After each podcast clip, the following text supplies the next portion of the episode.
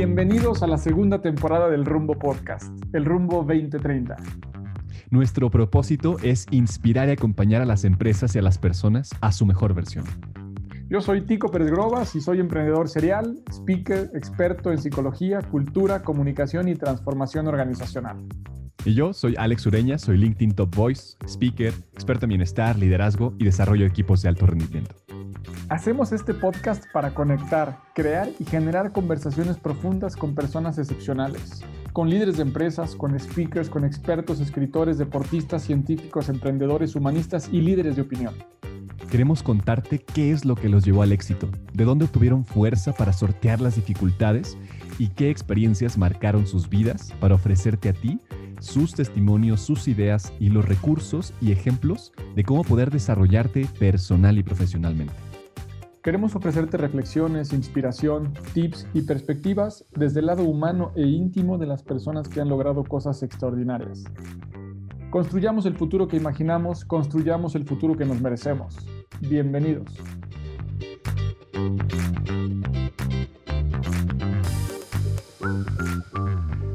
Hola a todos, bienvenidos a un nuevo capítulo de El Rumbo Podcast. Rumbo 2030. Tenemos una invitada de lujo, un verdadero placer tener a Carla Willock, tremenda mujer mexicana, latinoamericana, con unos logros impactantes. Bienvenida, Carla, bienvenido, Tico. ¿Cómo están hoy? Bien, bien, gracias Alejandro por esta invitación, a ti y a todos los que te siguen. Y hola Tico, espero que todos, todo bien, todo bien por, de mi parte y un gusto estar con ustedes. Qué gusto, Carla. Muchísimas gracias. Muy bien, Alex. También feliz de tener hoy a Carla para platicar con nosotros y, seguir aprendiendo en este contexto que llevamos ya eh, varios capítulos intentando eh, conocer la parte humana de aquellas personas que han logrado cosas extraordinarias y que queremos aprender un poco de su experiencia para ver cómo la podemos aprovechar hoy que de alguna manera todos estamos eh, en, en, un ascenso, ¿no? todos estamos buscando una cima y además todos hemos entrado en una dinámica en estos últimos meses bien interesante y nos gustaría platicar con Carla, quien ha tenido muchísimas experiencias, entre ellas se quedó en la primera mujer iberoamericana en alcanzar la cima más alta de cada continente en el 2005 y en el 99 obtuvo la remarcable primicia latinoamericana de coronar la cumbre del Monte Everest por la vertiente norte después de unas experiencias interesantes previas. Además es abogada, es conferencista y se encarga de impartir diferentes módulos de liderazgo y diferentes eh, formas para inspirar a la gente a llegar a su, a, su, a su mayor cima. Y para eso, Carla, en el capítulo anterior estuvo con nosotros Arturo Villanueva, quien te manda un fuerte abrazo y un fuerte saludo. Me, me, compartió una experiencia que me gustaría compartir con los demás porque me pareció en este tenor interesante. Arturo nos compartió que tuvo una experiencia por ahí con el fútbol profesional para ser futbolista y fue a través de una conferencia de Carla que cuando él estaba estudiando también derecho, decidió emprender y tuvo el valor a través de la inspiración que obtuvo en esa conferencia de Carla para ser fiel con él e intentar eh, ese gran reto de ser futbolista profesional que después ya vimos en todo lo que terminó. Así que Carla, bienvenida. Eh, ¿Cómo nos puedes decir de ti, de todo esto que haces hoy? ¿Quién eres? ¿Cómo te describes?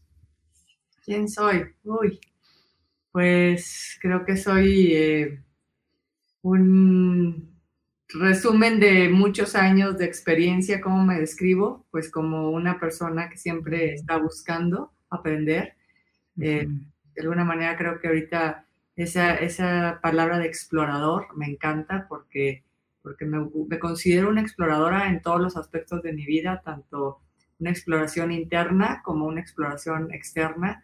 Siempre buscar llegar a los límites, a los rincones más recónditos del planeta, hacia afuera y hacia adentro, en ese constante aprender, en ese constante descubrir. Eh, en salir de mi zona de confort de una u otra manera. Siempre estoy buscando nuevos proyectos, emprender eh, cosas que para muchos parecen locura y que para mí siempre van a ser un, sueño posible de realizar. Así que, pues bueno, creo que me defino como, como una exploradora.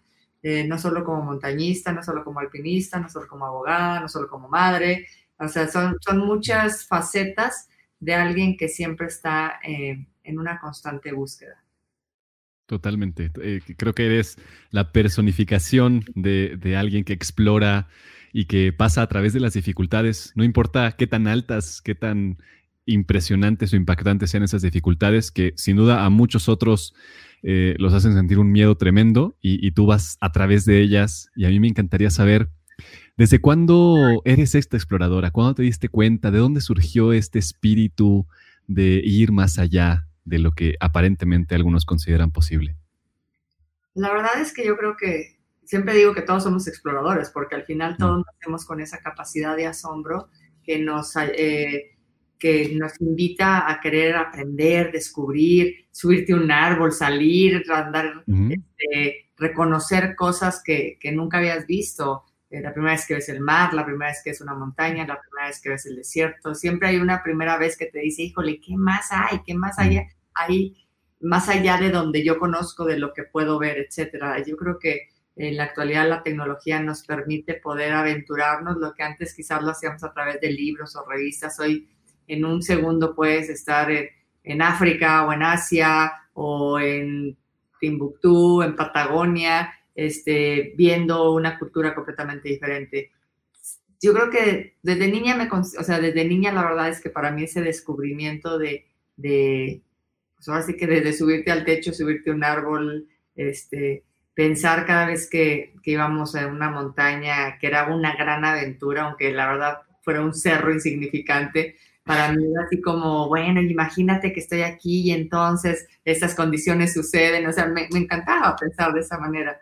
Y lo que sí es que eh, yo siempre le, comentaba a una persona hace un tiempo que, que, quería platicar conmigo porque si viene una montaña, le decía, es que yo soy rara, le digo, no sé si, si te, ¿cómo se llama? Si te conviene platicar conmigo. Y me dice, ¿por qué rara? Le digo, pues porque mucha gente pues no, no piensa como yo, o sea, quieren lo convencional, quieren lo de siempre, quieren este, el éxito seguro, el reconocimiento seguro, y muchas veces el camino del explorador es completamente contrario a lo que, a lo que toda la gente está buscando y, pues no siempre es muy aceptado y la verdad es que pues a, pesar de que desde muy niña yo quería buscar y hacer cosas diferentes, también tengo que reconocer que, que pues durante mi adolescencia me vi frenada a mí misma, yo misma me frené porque el ser como yo era era como, no era lo normal y no era aceptado y no era este, bien visto, o sea, era como,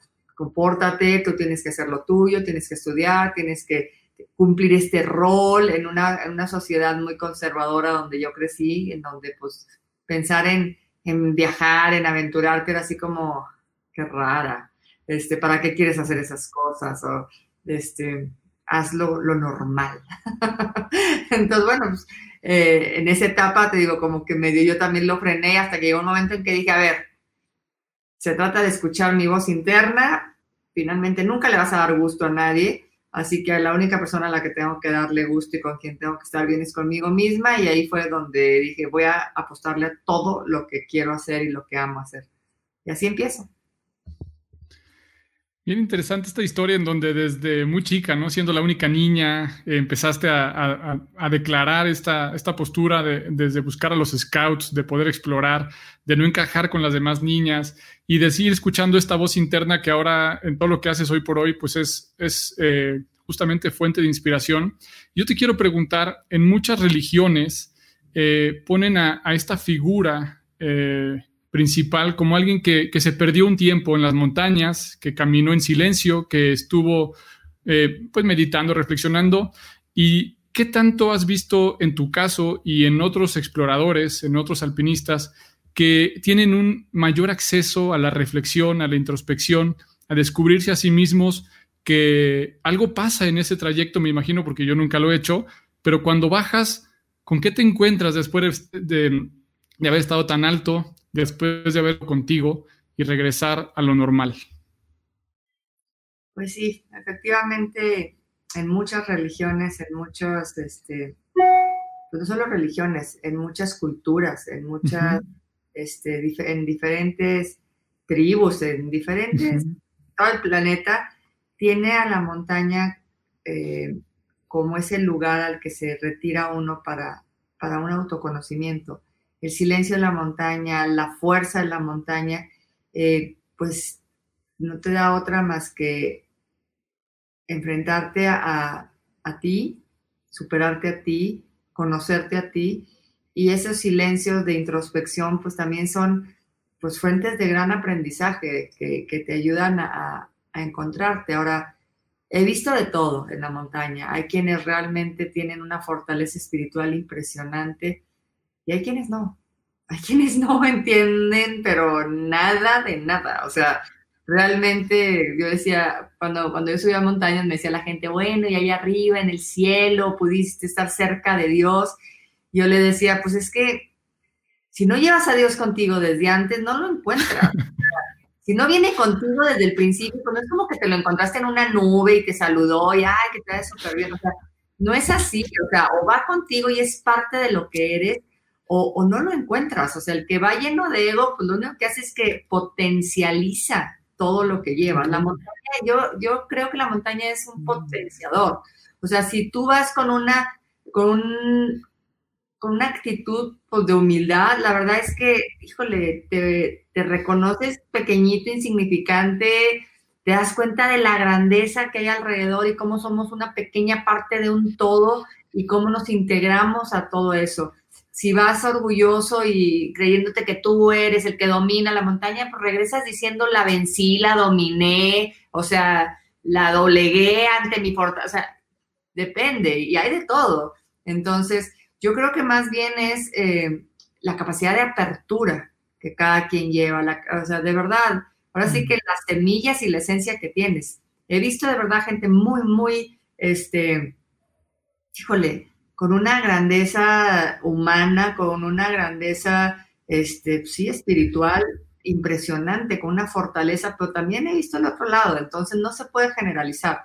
Lo que sí es cierto, digo, es como quien atraviesa un desierto, pues podrás ver a un beduino que lo único que quiere es atravesarlo para ir a conquistar el otro lado o ir a robarle camellos a alguien más. Y va a tener la fortaleza y la entereza de atravesar el, el, el desierto, pero no su fin al final, el, proceso que vive tenía un fin último que era, no sé, robarse camellos y lo logra.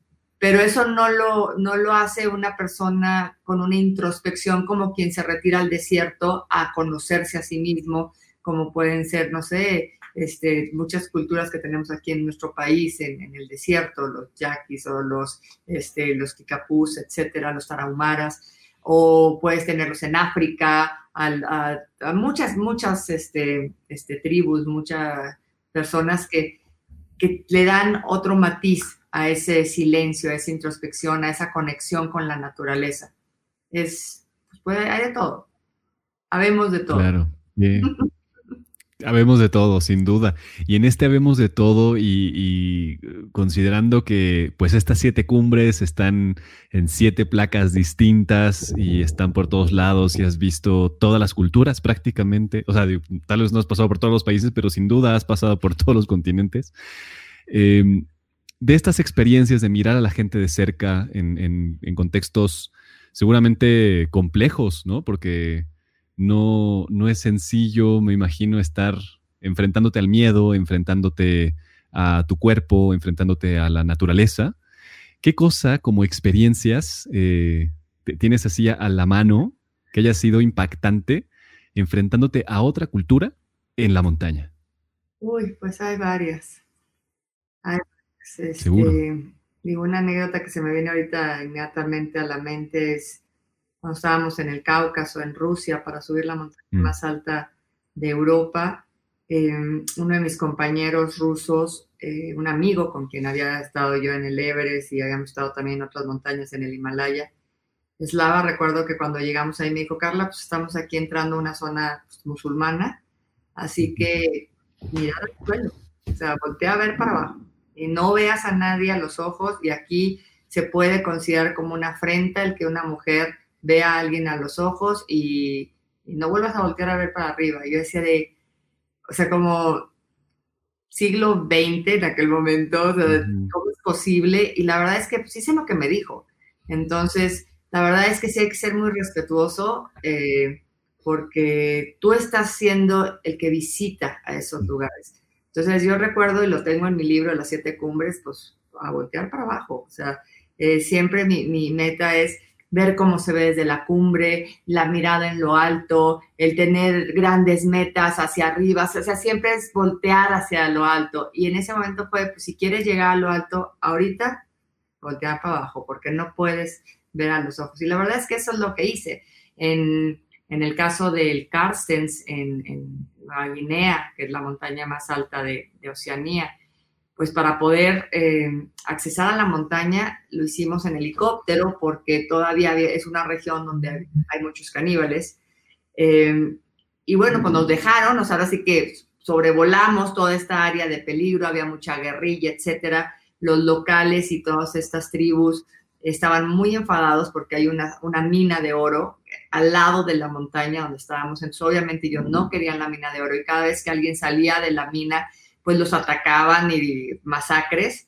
Entonces nosotros los sobrevolamos manera de entrar a salvo, entramos en helicóptero, subimos la montaña, muy bien, con eso yo concluyo las siete cumbres, estoy feliz.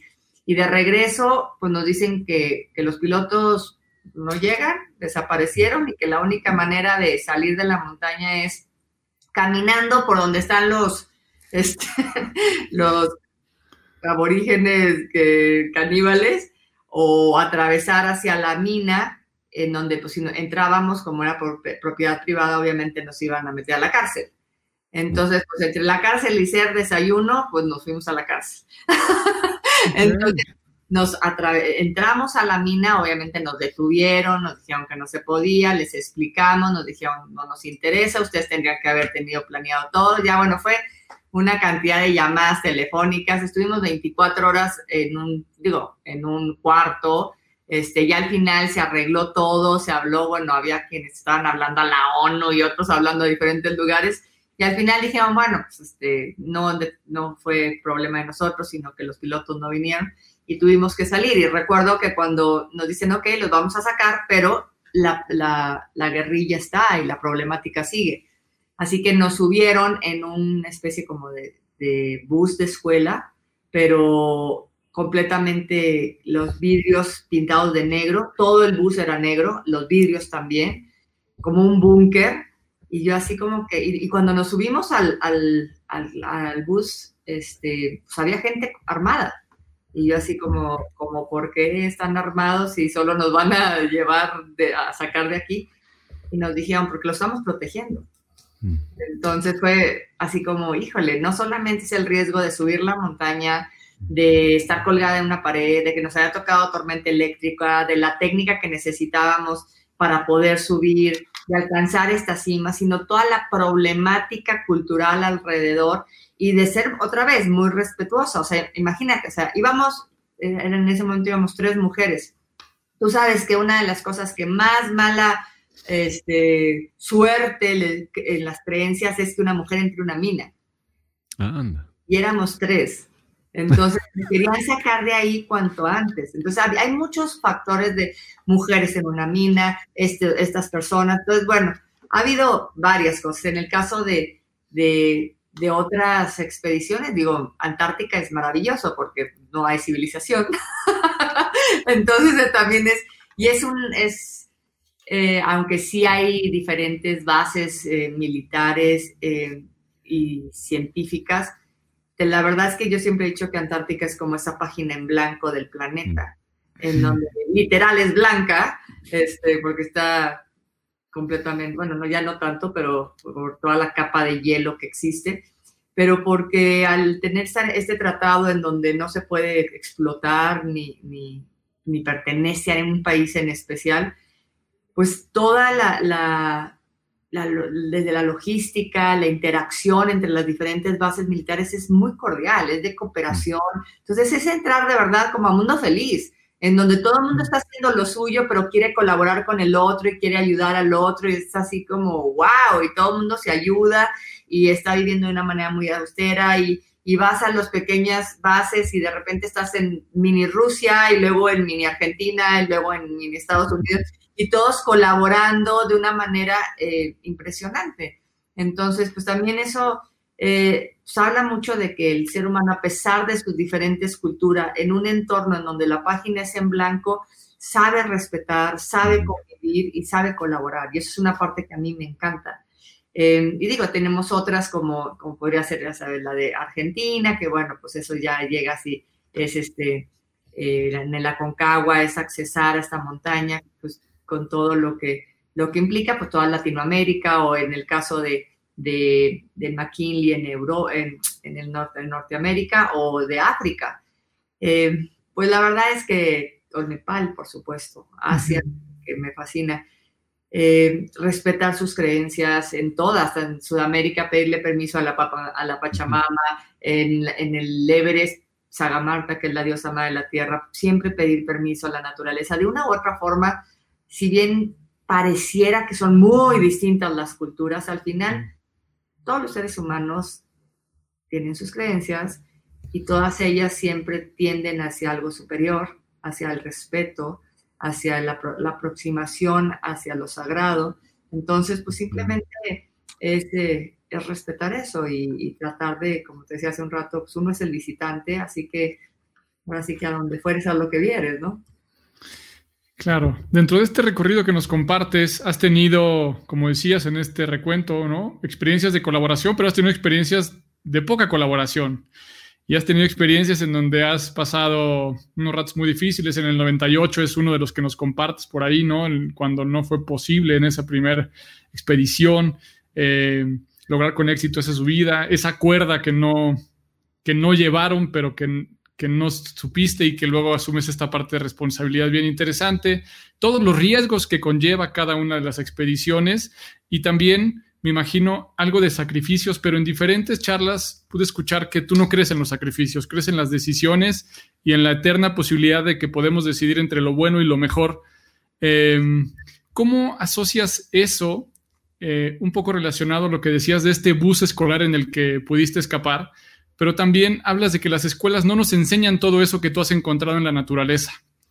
de todo esto, de estas experiencias de colaboración, pero también de egoísmo o de de salvarse a uno mismo, eh, con lo que podemos estar aprendiendo que necesita el planeta de nosotros y los proyectos que tienes actualmente, de toda esta licuadora de elementos y de ingredientes que ofrezco, ¿qué, ¿cómo los unes? ¿Cómo juntas estos puntos, Carla? Pues cuando digo que, la naturaleza me enseñó muchas cosas que en la escuela no nos enseñan, es real, porque al final... Eh, digo, creo que estamos o fuimos programados de tal forma para funcionar en un sistema en el que estamos viviendo. Y cuando yo me acerco a la naturaleza y me doy cuenta que la naturaleza no funciona así, empezó a haber una cantidad de rompimientos de paradigmas, de a ver cómo. A mí me dijeron que si yo hacía lo que tenía que hacer iba a tener éxito, que si yo me comprometía, que si yo me enfocaba, que si yo me preparaba, entonces iba a ser una persona exitosa y al ser exitosa, feliz. Y de repente te das cuenta que pues no, que si no colaboras, si no nutres tu entorno, si no te das cuenta que que si tú creces, crecen los demás y que si tú no ayudas al de al lado, no vas a encontrar ese crecimiento en ti y de repente dices, a ver, ¿cómo? Esto es totalmente contrario a lo que me dijeron este, y después te das cuenta que, que está en la naturaleza desde hace miles de años, que hay una colaboración, que hay una simbiosis, que esa... Eh, sinergia existe en la naturaleza, existe en los animales, existe en las manadas, existe en las aves, existe en las flores, o sea, todo el tiempo todos están colaborando, todos están en una coparticipación para que exista un equilibrio y de repente nosotros nos enseña que nosotros estamos por encima de la naturaleza cuando nosotros somos naturaleza, cuando el 70% de nuestro cuerpo es agua y tenemos también aire y somos también fuego y somos energía y, o sea, y de repente dices, a ver, ¿cómo? ¿Cómo que hay que salvar a la naturaleza? O sea, es, sálvate a, ti, porque tú eres naturaleza y si las circunstancias y las condiciones de la naturaleza están de cierta forma es porque también nosotros lo estamos. Entonces, en eso, eh, digo, ha sido todo un proceso de decir, a ver, pues es que a mí me enseñaron otra cosa o, o, como que nomás por encimita y no me dejaron ver todo lo que había abajo y en esta, en esta exploración que te digo, en esta aventura de querer aprender, pues lo único que pienso es que que tenemos que darnos la oportunidad a, reaprender, a aprender a aprender, a darnos cuenta que lo que nos dijeron está bien. O sea, no vamos a juzgar ni mucho menos. Fue lo mejor que nos pudieron dar nuestros papás, fue lo mejor que se creyó en su momento. Está bien. Hoy día ya hemos investigado más, tenemos una, eh, una visión mucho más amplia, entonces simplemente hay que darnos la oportunidad de ahora sí que pensar desde fuera de la caja y darnos cuenta que, que, ya no podemos, eh, pues, ahora sí que caminar con, como los caballos, ¿no? O sea, es ver que las cosas funcionan de otra manera y que de verdad yo sí estoy convencida de que la naturaleza es la gran maestra, tiene millones, millones de años en un proceso de aprendizaje, de prueba, error, prueba, error, y ahí está.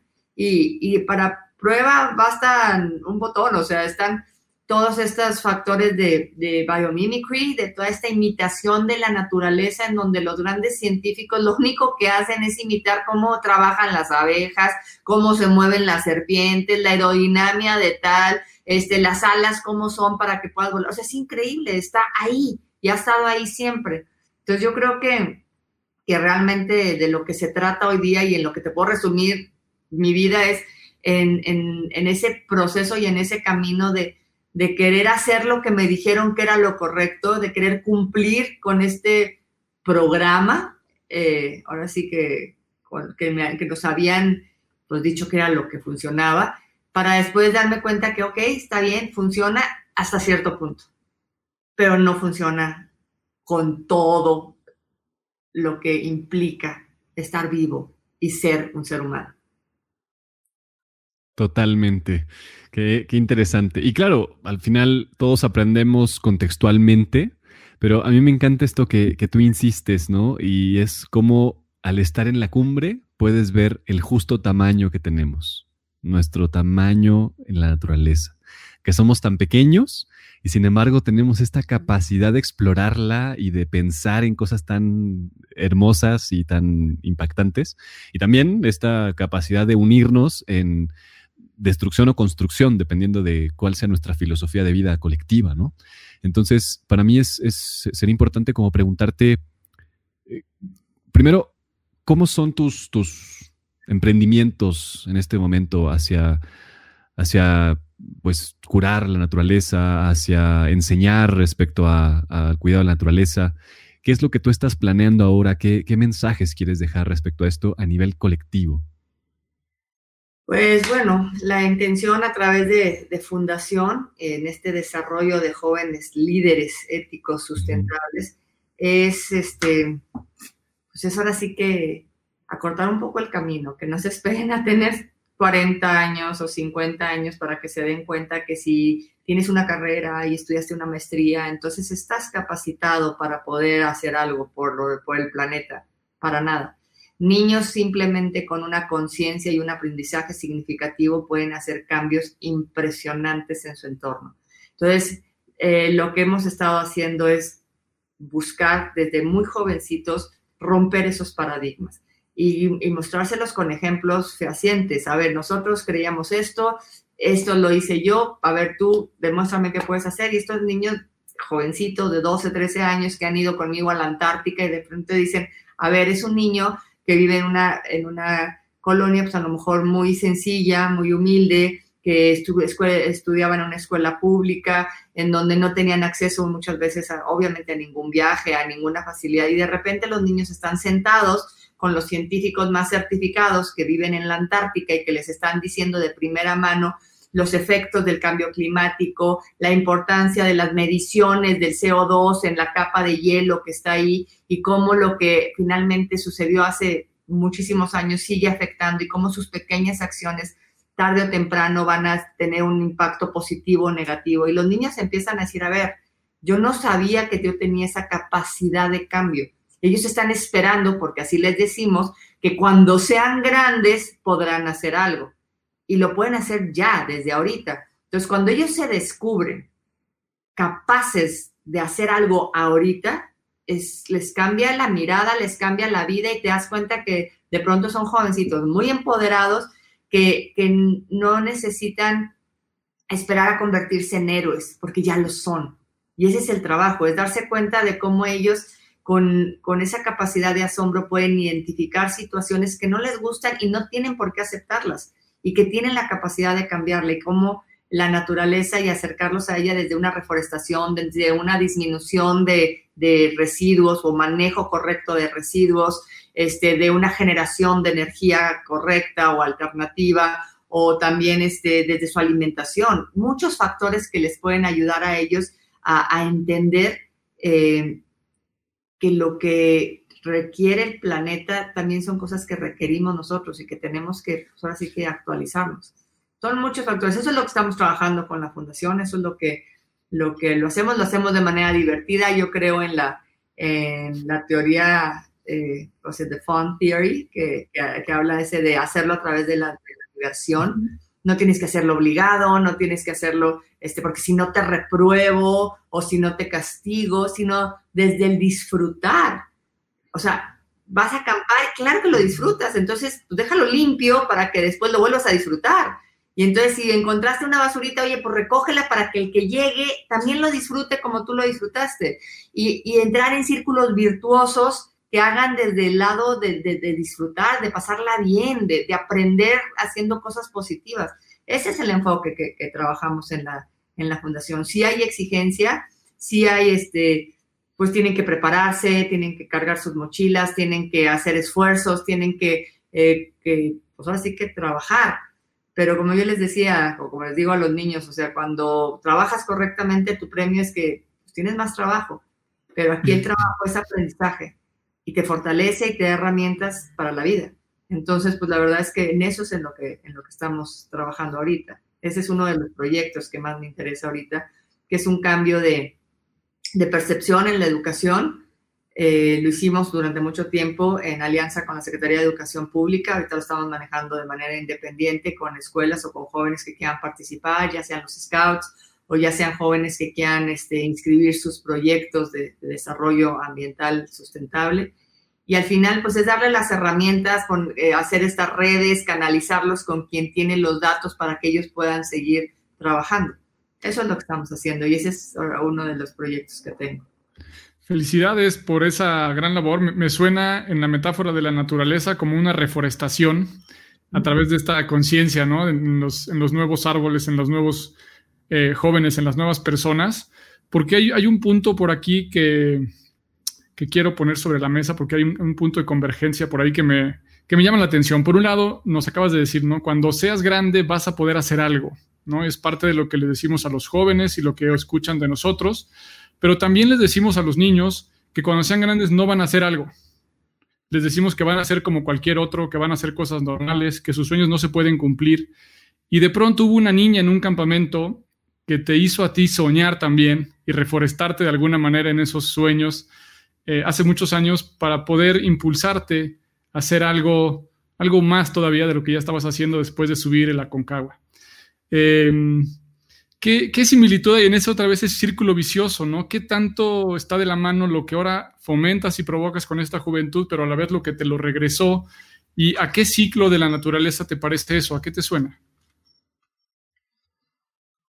Pues ahora sí que, este, pues más que, ahorita, ahorita estabas diciendo, pues, para mí es ese nutrir, la naturaleza es regenerativa y, y las cosas pues más que es, un círculo, es un círculo virtuoso como, la naturaleza es, o sea, hay, hay tiempos, hay etapas, siembras la semilla, crece, después muere, pero esos, esas, esas hojas secas nutren otra vez a la tierra que permite que vuelva a crecer y entras en esos ciclos. La realidad es que a veces uno cree que va a ir a enseñarle a estos jovencitos cómo hacer las cosas y la verdad es que ellos son los grandes maestros, ellos son quienes nos están enseñando otra forma de ver las cosas. Yo siempre ponía esta especie como de concurso cuando íbamos a, las expediciones, ya sea a un área natural protegida, a una reserva de la biosfera, al mar o a la Antártica, en todas las expediciones que hacemos con los niños. Y, conseguía patrocinios para que los niños tuvieran una cámara fotográfica, porque no todos tenían. Y después lo que hacíamos era un concurso de la mejor foto. Y la intención de esto era que poder ver el mundo a través de lo que para ellos era importante. Y de repente, de verdad, o sea, veías unas fotos que la piedrita, o sea, con la cosita y encontraban, y, otros que ponían en una posición impresionante porque ellos lo ven diferente y al final terminas viendo lo que ellos ven y aprendiendo de ellos. Entonces, sí, así como Sofía un día eh, se suponía que yo iba a enseñar a estas niñas a soñar cosas grandes y lo que hizo fue, eh, pues, retarme de alguna manera, pero también decirme que, pues, ella creía que yo podía lograrlo y, eso, pues, a mí me nutrió muchísimo. Y eso es lo que, lo que se está buscando hacer en esta reforestación que le llamas tú, es, es seguir nutriendo. Eh, en la naturaleza no hay basura. Todo, todo lo que se genera es reusable y sirve para algo más. Entonces, todos los aprendizajes que uno recibe tienen que servir para algo más, ponerse al servicio de, de, pues, alguien más, que en este caso los niños, por lo que ellos ven, pues también, también me nutre, entonces es padrísimo porque todo va en esa reciprocidad y en esa colaboración. Qué hermoso.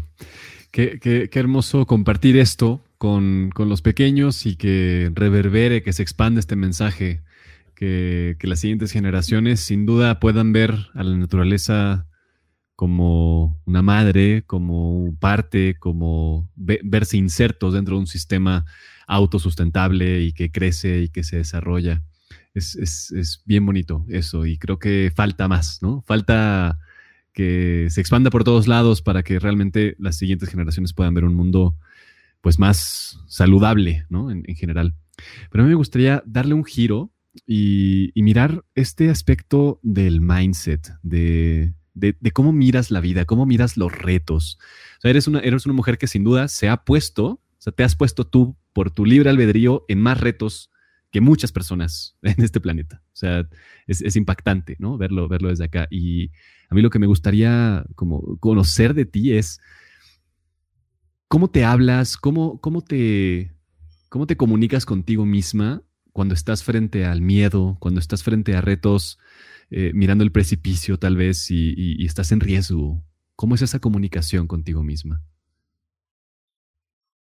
Pues bueno, he aprendido en este tiempo que el miedo siempre he tenido miedo. Y no soy una persona que digas, ay, es que no le teme a nada este, al contrario, siempre he tenido miedos, pero decía Séneca, si algo te da miedo es precisamente porque es un indicador que es lo que tienes que hacer. Entonces, em, realmente lo que hago es, eh, en esa pregunta que me decías, ¿qué es lo que te dice a ti misma? A veces digo, pues, ¿qué te da miedo?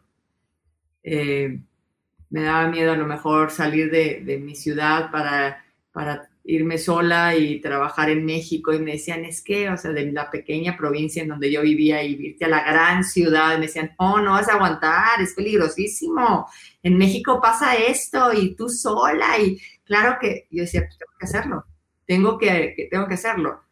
Y, y la verdad es que como son muchos mis miedos, ya han sido muchos mis miedos, pues hay, hay muchos retos que tengo que hacer. Entonces, realmente una de las cosas que la montaña me enseñó fue que, que el miedo no es tu enemigo, el miedo al contrario es una alerta que tenemos todos los seres para mantenerte con vida. El miedo es esa, ese sistema de alarma que te dice, cuidado, puede pasar algo, está en riesgo tu vida o puede, estás en un peligro. Entonces, ¿qué es lo que hace? Pues en algunos animales los hace que la adrenalina puedan correr más rápido, salten más alto, puedan trepar, etcétera. Entonces, ¿qué es lo que sucede? Que cuando tienes miedo a algo, lo que tienes que identificar es, saber, ¿tengo miedo a qué? La montaña. A morir. Ok, ¿cómo evito morir? Entonces me preparo. aprendo a hacer anclajes, aprendo a hacer nudos, aprendo a fortalecerme físicamente. Oye, que te pueda un edema cerebral. Oye, ¿cómo da eso? Pues, pues cuando tú no te adaptas, ok, entonces me preparo. Este, que tengo miedo a que vaya a suceder, no sé, que venga una tormenta, impresión, pues ¿qué hago? Pues investiga cuál es la temporada más adecuada, aprende de meteorología. Entonces, a mayor conocimiento se reduce el miedo, porque el miedo normalmente es algo desconocido. Entonces, ¿qué es lo que sucede? Claro que, te digo, me daban miedo todas estas cosas, pues me ponía a estudiar. Oye, ¿cómo sé si de donde voy caminando no se va a abrir una grieta y me caigo? Ah, pues aprende a identificar el tipo de hielo, cómo se ve cuando hay abajo tiene sólido o cuando se está pudriendo la nieve y entonces se puede caer o cuando puede haber una avalancha de placa. Tienes que conocer, tienes que aprender, tienes que investigar para saber este, cuáles son los factores que puede haber o, cuáles son esas, esas Ahora sí que lo que te dice la naturaleza, el, el, viene el viento así, la nube está en tal forma, pues ¿qué significa? Pues significa que allá arriba los vientos están arriba de 100 kilómetros por hora. Oye, que se están poniendo de en cúmulos, nimbus, ah, bueno, pues significa que va a haber este, a lo mejor una nevada en breve. O sea, empiezas a darte cuenta, este, pues empiezas a leer, los signos están ahí.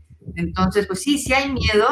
Eh, y cuando me pongo a pensar, por ejemplo, eh, ahorita que decías de, de los, o sea, pensando en los niños, o sea, hace un rato decías, ojalá que podamos eh, seguir cuidando el planeta, etcétera. O sea, y uno de los miedos que yo tenía era, es que mis hijas nunca van a ver un río cristalino como yo lo vi. Mm. No lo van a ver y, ya no hay. Entonces decía, claro que me da miedo, me da miedo que no puedan ver un bosque verde, eh, que no puedan ver fauna en el bosque. O sea, yo de niña subía al cerro en mi tierra y había osos, osos negros, este, y los podías ver y podías este, ver miles de pájaros y aves de todos colores y podías caminar en el río con las piedritas estas redonditas divinas y el río cristalino y era maravilloso y de repente no había río dices, ¿qué va a pasar? ¿Qué va a haber nada más este, una basura o todo? Entonces dices, tengo que hacer algo, porque no quiero que pase eso, no quiero que no conozcan los ríos, no quiero que no conozcan los bosques, quiero que, que vean lo que yo vi y que aprecien lo que yo aprecié. Entonces, yo creo que el miedo es un aliado que nos está poniendo en esa alerta de decir, algo tenemos que aprender, algo estamos haciendo de manera insuficiente. Entonces hay que buscar la forma de hacerlo correcto. Y, de esa forma es como yo trabajo el miedo, este, como ese indicador de, lo que tengo que hacer. Si a lo mejor ya estoy muy cómoda y me da miedo que la situación política, bueno, prepárate, prepárate y ligera de equipaje para que este, las cosas puedan este, seguir avanzando. Gracias, Carla. Dentro de este miedo, la preparación, ¿no? En diferentes aspectos, en meteorología, físico, nutrición, diferentes campos que tienes que prepararte para poder llegar y para poder haber llegado a lo más alto. En este caso, Carla, te quiero preguntar, ¿cuál ha sido la experiencia que te ha llevado a lo más bajo de tu vida fuera del alpinismo? ¿Lo más bajo? Sí, ¿dónde has tocado ese, ese hoyo, ese negro, esa oscuridad? A lo mejor pues, estar como en niveles por debajo de la tierra, de decir, estoy sumergida en algo, ¿no? En donde estás acostumbrado a verlo desde otra perspectiva, pero también tenemos montañas o descensos. En tu caso, en lo personal, ¿cuál ha sido alguna de estas experiencias que después a lo mejor te llevó y te motivó a seguir subiendo? Pues, digamos que he tenido, como dicen, varias en el libro de la vida hay páginas de todos colores y obviamente también ha habido páginas negras, obviamente, hay momentos bien difíciles. La verdad, para mí uno de los momentos más difíciles fue cuando, este, pues, en la montaña, cuando perdí amigos, eh, en mi vida personal, eh, cuando, obviamente, cuando muere mi madre, y en ese momento justo yo estaba divorciándome eh, y estaba embarazada de mi hija, entonces todo pasó al mismo tiempo, fueron muchas pérdidas al mismo tiempo, entonces sí fue bien difícil eh, ese proceso y la verdad es que pues, me aferré, me aferré a, a, este, a, ese, a, a, lo que aprendí en la montaña, lo que le digo a toda la gente, pues también me lo decía a mí misma. Este, muchas veces cuando yo daba las conferencias, eh, a veces eran demasiado emotivas y la gente estaba muy conmovida y yo decía, pues es que me la di a mí. O sea, mm. me la di a mí porque yo también estoy pasando por una situación difícil, o sea, la enfermedad de mi mamá, este, el estar embarazada, ya estaba separada y el divorcio. Eh, entonces, como que de alguna manera era, esas son mis montañas, es, es, estas pérdidas que estoy teniendo que no, no tuve a lo mejor, eh, gracias a Dios, muchos compañeros que me iban a la montaña, sí perdí a varios, pero no, no a muchos. Pero en esas, en esas pérdidas, en esas situaciones difíciles, pues obviamente a veces no, no logras ver con claridad, pero pues me acordaba de lo que pasaba en la montaña y decía, a ver, pues acuérdate cuando está nublado y tú sabes que si sigues avanzando vas a pasar las nubes y va a seguir brillando el sol. Y ahorita estás viendo todo negro, pero allá arriba está el sol. O sea, aunque ahorita no lo veas, arriba está el sol. Este, y aunque las circunstancias sean muy complicadas, eh, todo pasa. Todo pasa y mañana te vas a dar cuenta que, que, ya no hace tanto frío como hacía, o que ya no estás tan sola como te sentías, o que siempre hay alguien eh, que te tiende la mano. Y la verdad, en los momentos más difíciles o más negros o más oscuros, siempre ha habido una luz, o sea, siempre, siempre. Siempre ha habido un alguien, siempre ha habido una palabra, siempre ha habido eh, una esperanza, siempre. Eh, y eso es algo que, yo creo que se tiene que cultivar. Y la verdad es que sí, sí he tenido momentos bien difíciles, pero también siempre he estado muy agradecida porque, porque no, no, me he sentido este, totalmente oscuro, siempre hay una lucecita. Te, te pregunto esto pensando justamente en, en, toda la gente que hemos escuchado, de Alex, en los últimos meses, que nos escriben, ¿no? Diciendo que están pasando por momentos bien difíciles. Evidentemente el entorno lo entendemos, lo sabemos, pero un poquito de eso es, quisiera ver si tienes alguna analogía de lo que ha representado esta pandemia para ti y de lo que ha representado el ascenso a alguna de estas cumbres. Sí, lo comenté en alguna ocasión, este, cuando hay un, hay un buen amigo que es Carlos Páez, eh, es uno de los este, sobrevivientes de los Andes. Sí, sí. Eh, coincidíamos en varias ocasiones dando conferencias y algún día de manera de broma él me decía, eh, es que nosotros sobrevivimos eh, aquel accidente del avión en los Andes, mm. siendo unos niños, me dijo él, y con tenis y shorts y con pantalones cortos. Y estuvimos en situaciones bien complicadas y, y lo logramos. Me dice, qué fácil para ti, me dijo él. Qué fácil para ti es ir a la montaña cuando llevas botas adecuadas, mochila, llevas chamarras, llevas la ropa perfecta.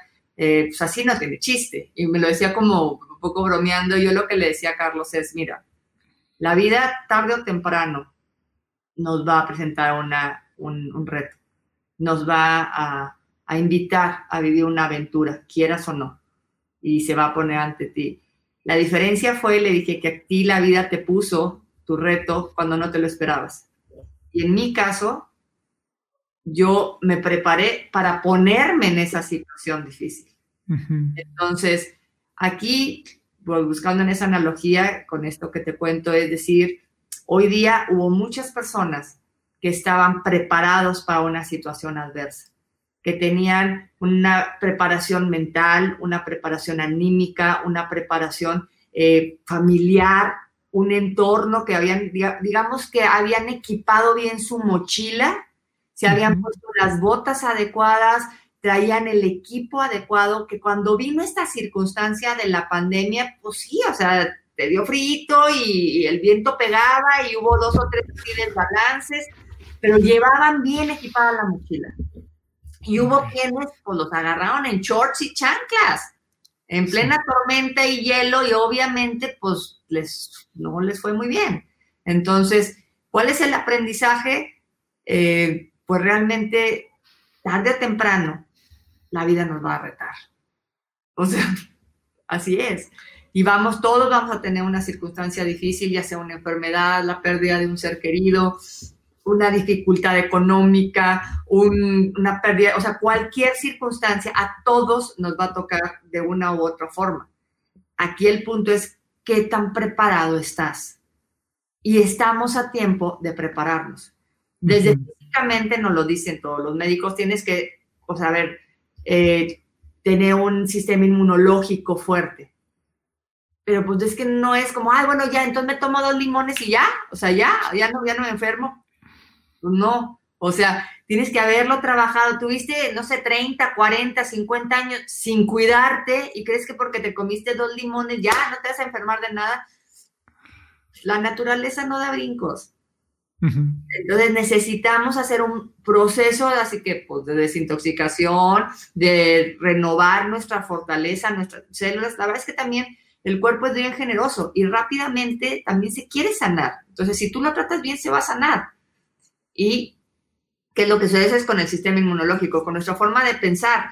Toda la vida has pensado negativo, toda la vida te dejas este, llevar por lo que dicen otras personas. Pues entonces, ¿cuándo vas a tú tomar tus decisiones, tú tener tus pensamientos, tú buscarlos como si, o sea, yo siempre les digo, es, en esa libertad que tenemos, pues puedes ponerte a ver una película que va a estar viendo puras cosas de violencia y de agresividad y de súper negativo.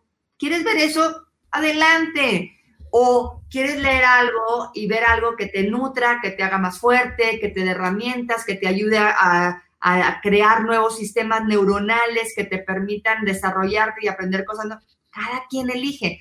Entonces, aquí el punto es, ¿qué quieres meter en tu mochila? Y pues bueno, digo, todos vamos construyendo la vida que queremos. Eh, sé que ha habido momentos difíciles, a todos nos ha tocado difícil, a todos.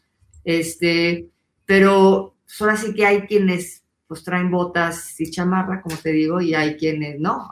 Y me van a decir, ay, bueno, pero es que no todo el mundo tiene las mismas este, oportunidades.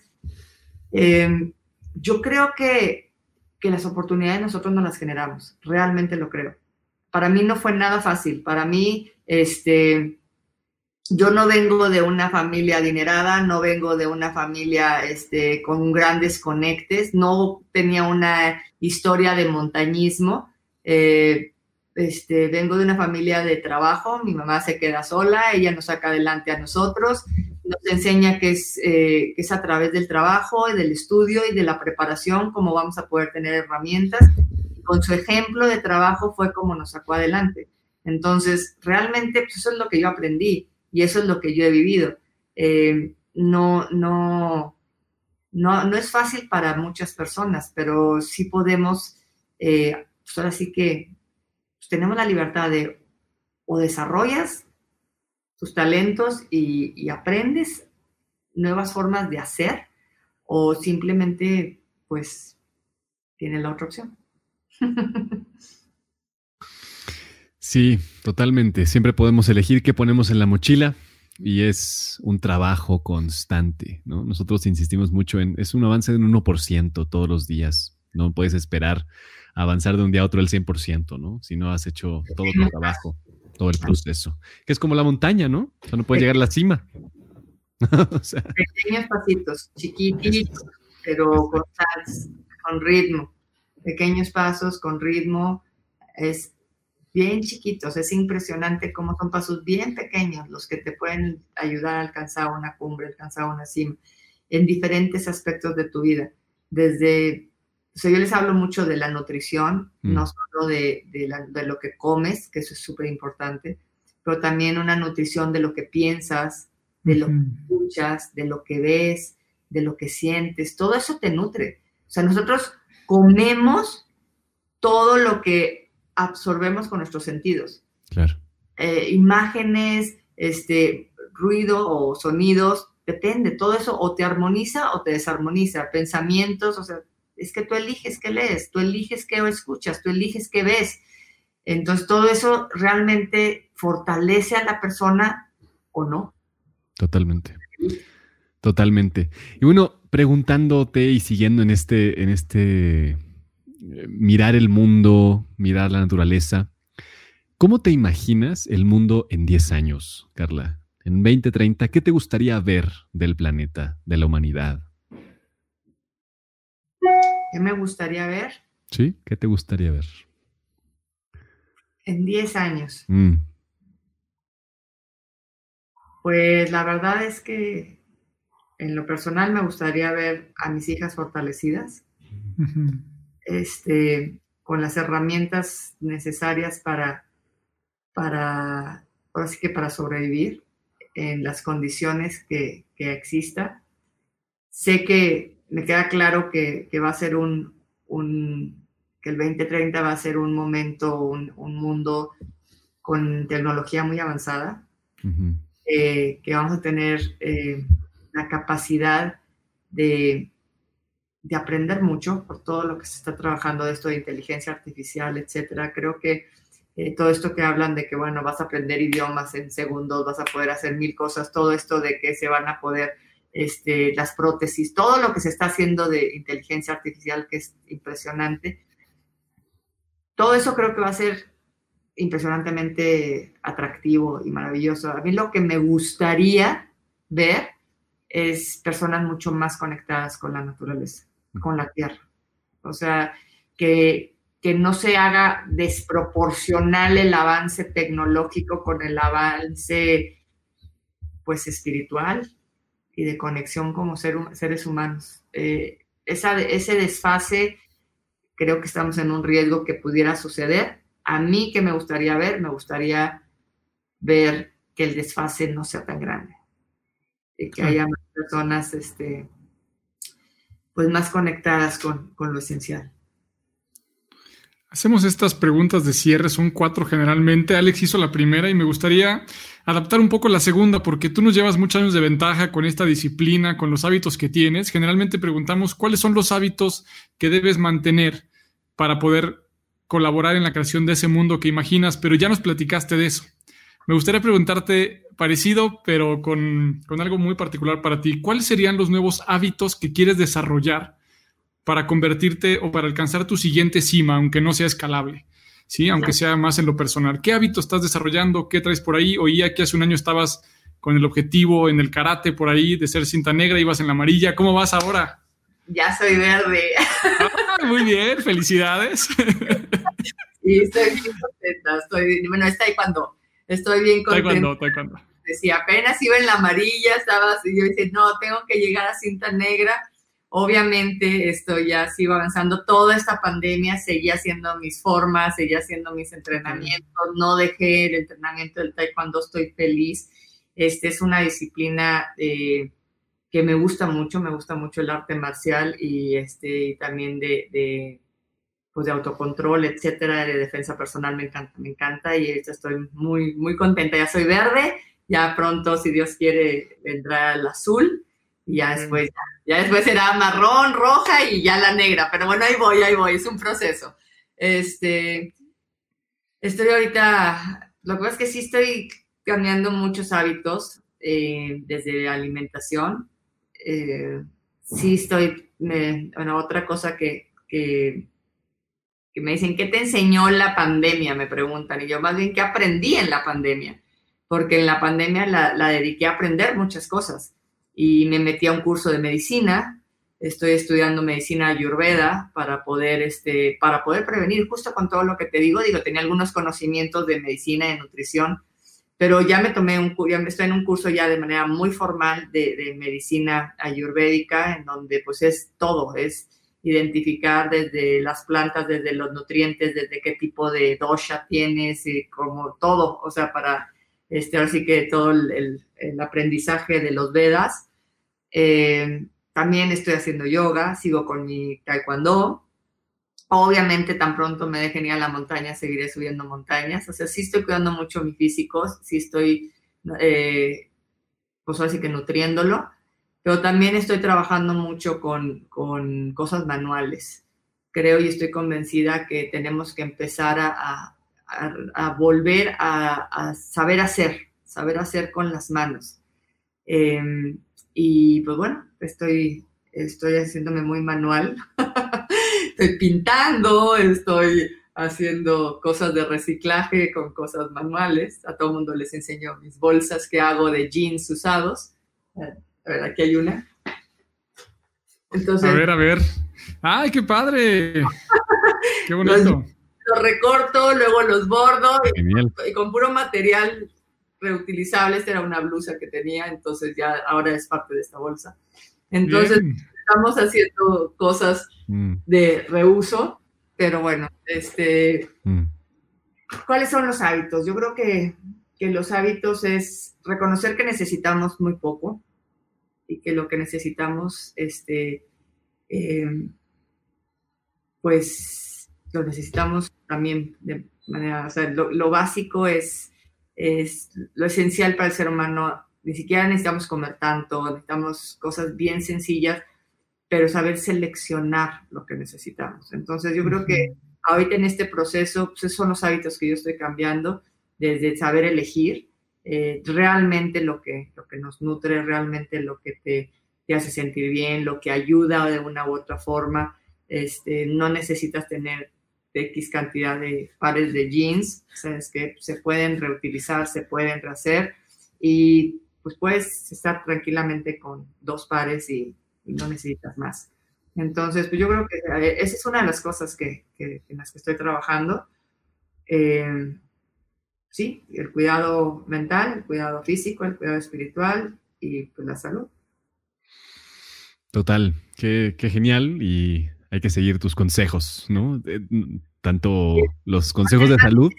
mándenme sus jeans viejos. Te vamos a mandar todos los jeans viejos, ¿no? Sí, pero luego tenemos tantas acumulaciones, ¿no? De diferentes cosas eh, físicas, mentales, emocionales. Entonces sí hay que, hay que dejar ir, hay que nutrirnos de acuerdo a nuestro dosha, sin duda.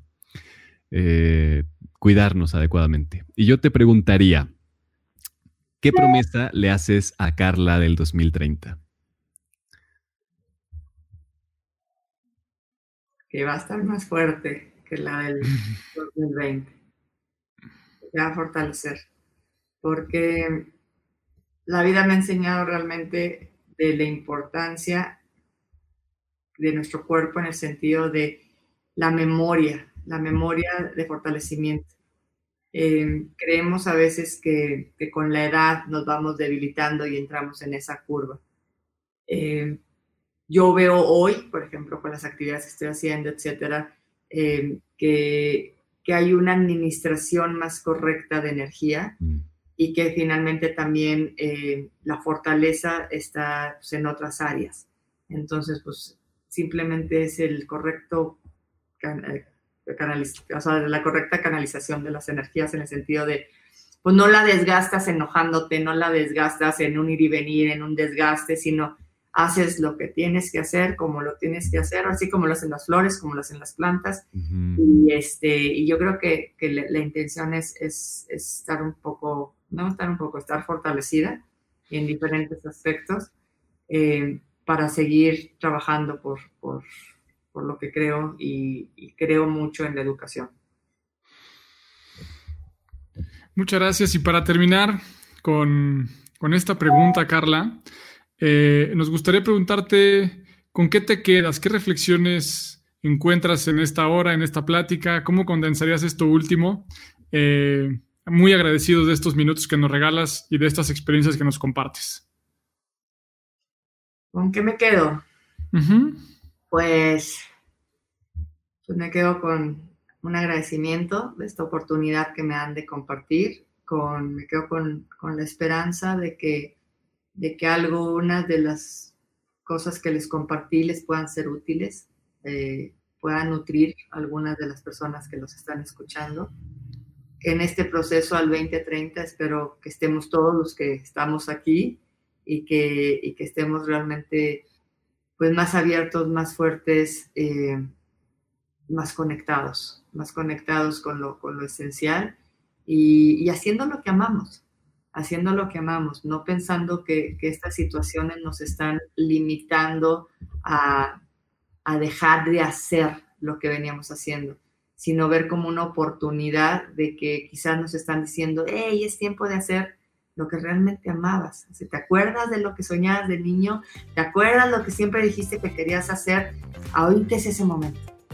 Eh, es el momento en el que si querías pintar, pintas, si querías tocar la guitarra, toca la guitarra, si querías bailar, baila todas las mañanas, que al cabo no importa, o sea, este, no, no pierdes una hora de tráfico, o sea, puedes hacerlo.